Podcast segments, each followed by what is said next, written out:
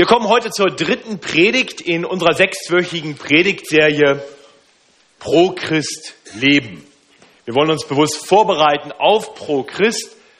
Ja, eigentlich wollen wir uns vorbereiten oder zurüsten lassen, nicht nur für diese eine Woche, sondern für ein Leben als Evangeliumszeugen, als Botschafter Christi.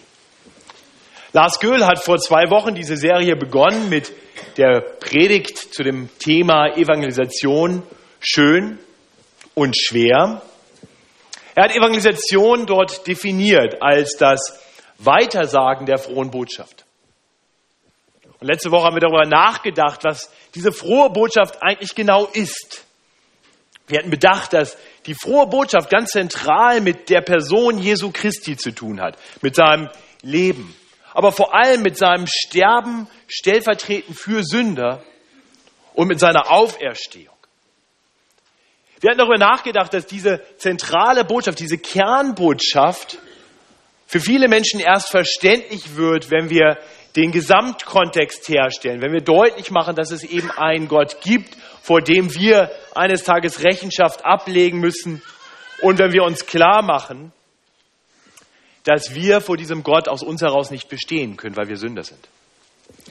Der Kontext ist also wichtig. Und wir hatten bedacht, dass diese Kernbotschaft dann eine Botschaft ist, die eine Antwort, eine Reaktion erfordert.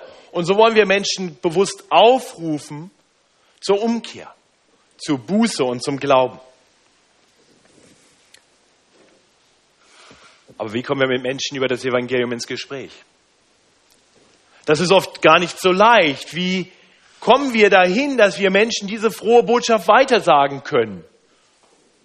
Und so wollen wir uns heute einem Weg zuwenden, wie wir das oft doch relativ leicht und effektiv tun können. Wir wollen heute darüber nachdenken, wie wir über ein persönliches Glaubenszeugnis mit Menschen über unseren Glauben, über das Evangelium ins Gespräch kommen. Ein solches Zeugnis ist in gewisser Weise eine Brücke nicht von einem allgemeinen Gespräch, was wir führen, hin zum Evangelium. In gewisser Weise kann das, was Gott in unserem Leben getan hat, für Menschen zur Illustration werden, zu einer Verdeutlichung werden, dass das Evangelium tatsächlich die Kraft Gottes ist. Eine Kraft, die Menschenleben von Grund auf verändern kann.